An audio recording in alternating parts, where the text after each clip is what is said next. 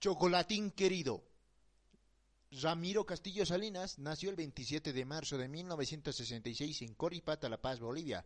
Habilidad y talento, uno de los mejores jugadores paseños de la historia, posiblemente el mejor jugador del fútbol yungueño. Sus primeros años de su carrera comenzó en la Asociación de Fútbol de La Paz, Atlético Pucarani, 1980-1981, 31 de octubre 1982 y Mariscal Brown, 1983. Su primer equipo en el fútbol profesional, Die Stronger, 1985 pasaría a jugar en Argentina a Instituto de Córdoba, Argentinos Juniors, River Plate, Rosario Central y Platense. Jugaría en Chile en Everton 1995. Regresaría a su país a Die Stronger y Bolívar 1997. En su selección jugaría el preolímpico de 1987, las Copas Américas de 1989, 1991, 1993 y 1997. Las eliminatorias rumbo a Estados Unidos 1994 y a Francia 1998. Jugaría un partido en el Mundial de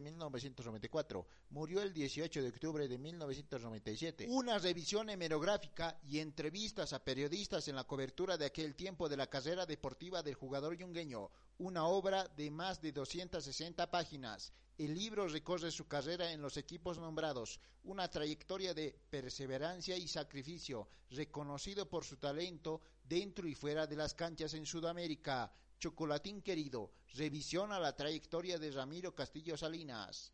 Escuchaste Converso Podcast.